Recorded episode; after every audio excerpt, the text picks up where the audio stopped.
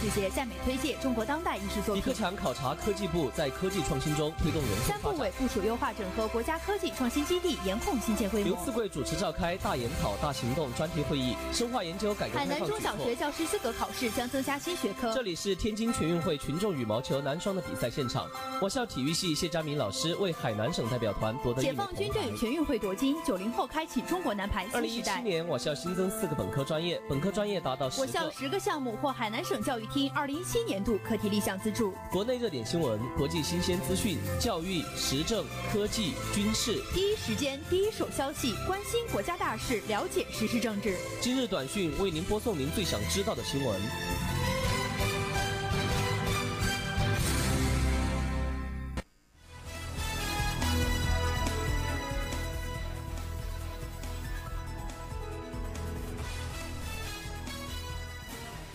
听众朋友们，大家好！又到了每天的今日短讯，我是主播张宁宁，我是主播看特，欢迎调频 FM 八十四点七兆赫收听我们的节目。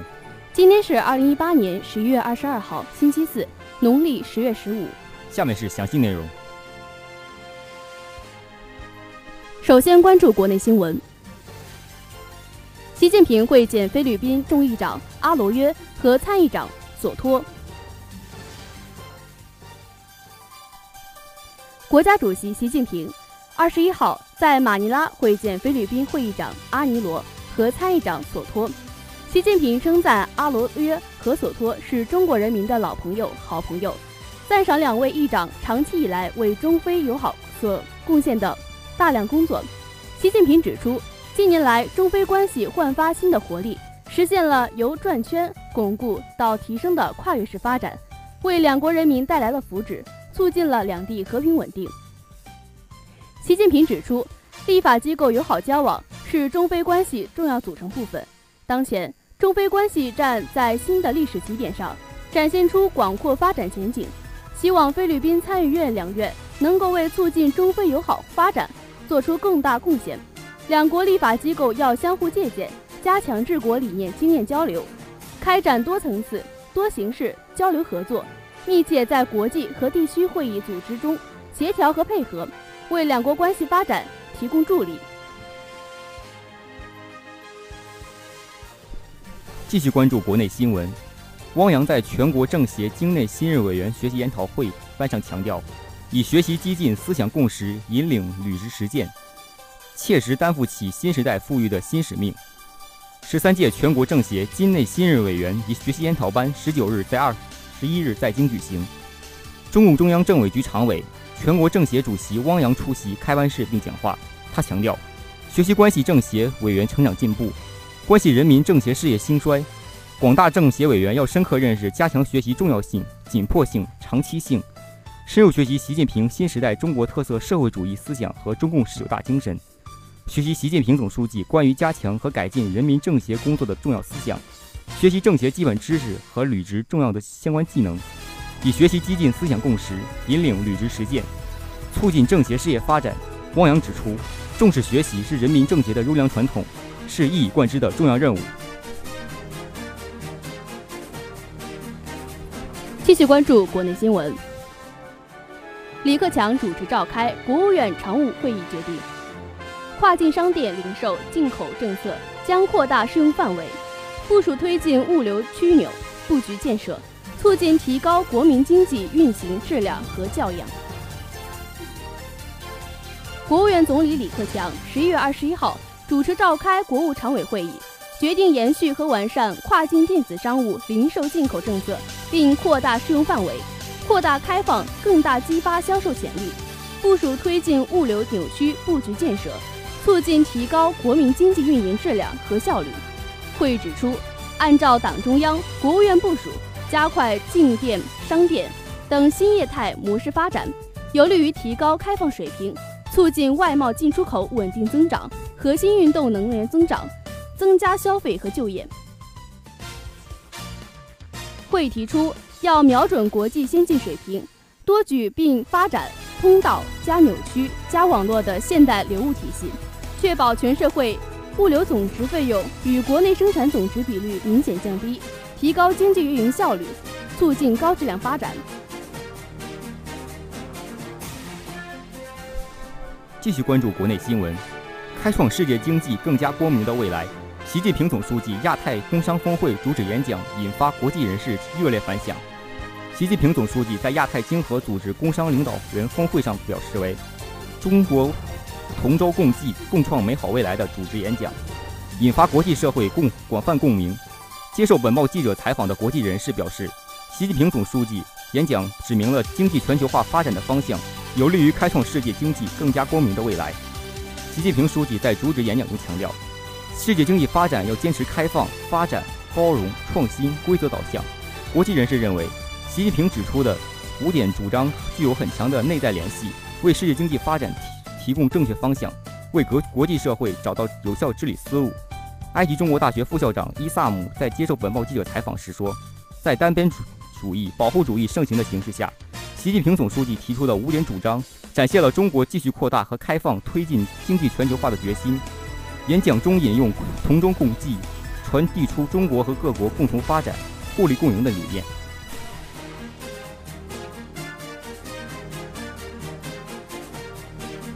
下面关注国际新闻：美军空袭索马里青年党，打死三十七名武装分子。摩加迪沙消息，美军非洲司部令二十号发明声说，美军十九号在索马里中部对极端组织青年党目标实施空袭，打死该组织三十七名武装分子。声明说，美军十九号与索马里政府配合，向索马里中部的青年党去发动两轮精准空袭，分别打死二十七名和十名该组织武装分子。声明表示，美军将继续与非盟。驻索马里派特和索马里安全部门合作打击恐怖组织。继续关注国际新闻，解散慰安妇基金会，韩日关系雪上加霜。韩国政府二十一日宣布将解散此前依据韩日慰安妇协议设立的和谐与治愈基金会，此举引发日方强烈不满。日本首相安倍晋三等多多名政府高官指责韩方不遵守双方的有关规定。分析人士指出，包括慰安妇问题在内的历史问题，始终是横贯韩日两国关系改善道路上的一大难题。此前，韩国最高法院判决相关日本企业应对二战时期强征日本劳韩国劳工承担赔偿责任。这一裁定让韩日关系陷入僵局，而韩方此番宣布解散基金会的决定，令两国关系雪上加霜。下面关注省内新闻。我省启动无人机综合监管试验平台建设。海南省无人机综合试验馆平台建设工作启动会十一月二十一号在海口召开，这标志着国家试点海南无人机综合监测管理式平台建设项目正式拉开帷幕。根据国务院中央委员会相关精神要求，海南地区空域精化细管理改革领导小组将在我省取得合适地点。建设能够覆盖并服务于全省的无人机综合监管平台，验证空军空域管理部门、民航行业监管部门和政府相关管理部门对无人机控制工作的职责分工与协作交流，建立民军航及政府管理部门认可和能够相互配合的无人机管理模式。继续关注省内新闻。省人大常委会召开党组扩大会，传达中央有关通报，以实际行动践行“两个维护”，为海南生态环境保驾护航。十一月二十一日上午，省人大常委会召开党组扩大会，传达中央办公厅关于陕西省委、西安市市委在麒麟北路西安境内违建别墅问题，严肃违反政治纪律以及开展违建别墅专项整治情况的通报，研究省人大常委会法工委关于中国自由贸易试验区。纪检审批条例有关情况和重要内容的报告。会议强调，要认真学习贯彻落实党央党中央通报精神，坚持全面从严治党、狠抓政治建设，充分认识严守政治纪律、政治规矩的极端重要性，切实增强四个意识，始终在思想上、政治上、行动上同以习近平同志为核心的党中央保持高度一致，以更高标准、更严要求，把践行两个维护真正落实在行动中。要持续纠正四风，反对新官僚主义和新形式主义。继续关注省内新闻。中国电信海南 5G 试验点网站建设取得突破性进展，首次实现海南 5G 网络试用展示。十一月二十一号上午，中国电信海南公司在海口成功举办海南 5G 网络首次应用展示。这是 5G 技术第一次在海南基于 5G 试验点网络覆盖下的应用展示，成功打通了基于 5G 商用系统的 First Call，正式开通端到端的 5G 商品系统规模外场实验网，标志着中国电信海南 5G 试验点试验突破取得成功性进展。在试展现场，体验者成功通过 5G 试验终端打通了海南第一个 5G 网络的语音通话。语音清晰流畅。据介绍，将来进入 5G 商用时代后，5G 用户可以享受到 4K 甚至 8K 超高清晰的视频语音通话。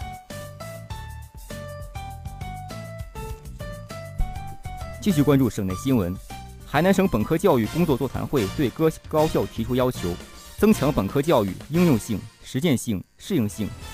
十一月二十一日下午。省教育厅在海口举办海南省本科教育工工作座谈会，传达学习新时代全国高等学校本科教育工作会议精神，围绕海南自由适宜贸易区和中国特色自由贸易港建设的需求，深入研讨如何加快高水平本科教育。省教育厅相关负责人要求，省高校要转变理念，科学定位，避免盲目追求高层次办学，盲目追求博硕试点建设，脚踏实地做好本科教育。进一步增强本科教育实用性、实践性、适应性，要主动适应海南经济社会发展需要，优先发展海南自由贸易试验区和中国特色自由贸易港建设密切相关的应用性本科专业，特别是要大力发展旅游产业、热带农业、海洋产业、文化差异产业等重点发展产业的相关本科专业，培养社会急需的高素质专业人才。下面关注体育新闻。二零一八年中超赛年度颁奖典礼在海口举行，吴磊获得最佳球员和金靴两项大奖。十一月二十一号晚，二零一八年中国平安国足协会超级联赛年度颁奖典礼在海口观澜湖举行，上海上港球队吴磊当选二零一八赛季中最佳球员，打破了外援对该奖项十年的垄断。此外，打进二十七个进球的吴磊还获得最佳射手金靴奖。除了吴磊获得的最佳球员和金靴奖，颁奖典礼上还颁发了多个奖项。严俊凌当选最佳门将，黄子昌当选最佳新人，金敬道当选最受欢迎本土球员，李鹏霄当选最佳教练员。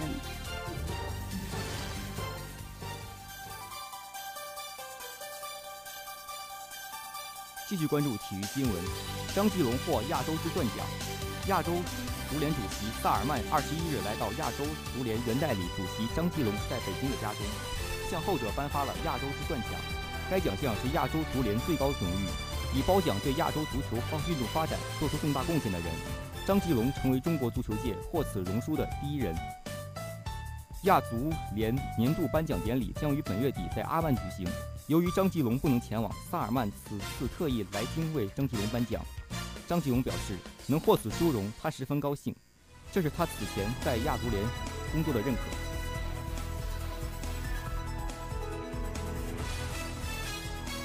下面关注文娱新闻。杨丽萍作品《平台印象》将于二十八号在海口上演。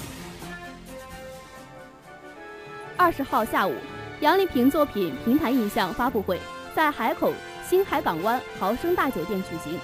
记者从发布会上获悉，作为2018海上丝绸国际演出暨收官之作的《平台印象》，将于11月28号晚在海南国际会展中心东方环球大剧院精彩上演。知名舞蹈艺术家、平台印象总导演杨丽萍出席发布会。此前，杨丽萍曾为海南观众带来《藏迷》《孔雀》等经典舞剧。如今，杨丽萍再次感受到海南海岛热情。平台印象是杨丽萍继云南印象、黄山印象之后的第三个印象系列作品，也是她针对福建文化背景所创的唯一一部作品，是一部具有国际化视野和高度艺术水准的台海文化作品。继续关注文娱新闻。上海两场重头戏，演绎改革开放四十年。十一月的第三个周末，上海美琪大戏上演了国家话剧的原创曲目《长歌》。它诞生于一九七八年，在过去四十年里几度复排。两部话剧作为第二十届中国上海国际艺术节的重要演出，共同演绎了改革开放四十载春秋的故事。军绿挎包、大哥大、小洋装，满含时代的记忆道具，烘托着剧情。一下子把观众拉入过往四十年的回忆中，从三转一响一咔嚓，马达一响黄金万两，到可持续发展、生态文明建设，生动的台词体现了不同年代的特色。船歌的创作来源于现实，离不开主创团队过过去一年多在深圳、厦门、汕头、珠海等地的采风。以上就是本期今日短讯的全部内容。以上内容由张宁宁、看特播音，罗半晶编辑。如果您想了解更多新闻资讯，请关注“琼台之声”微信公众号。让我们在明天的同一时间再会。再会。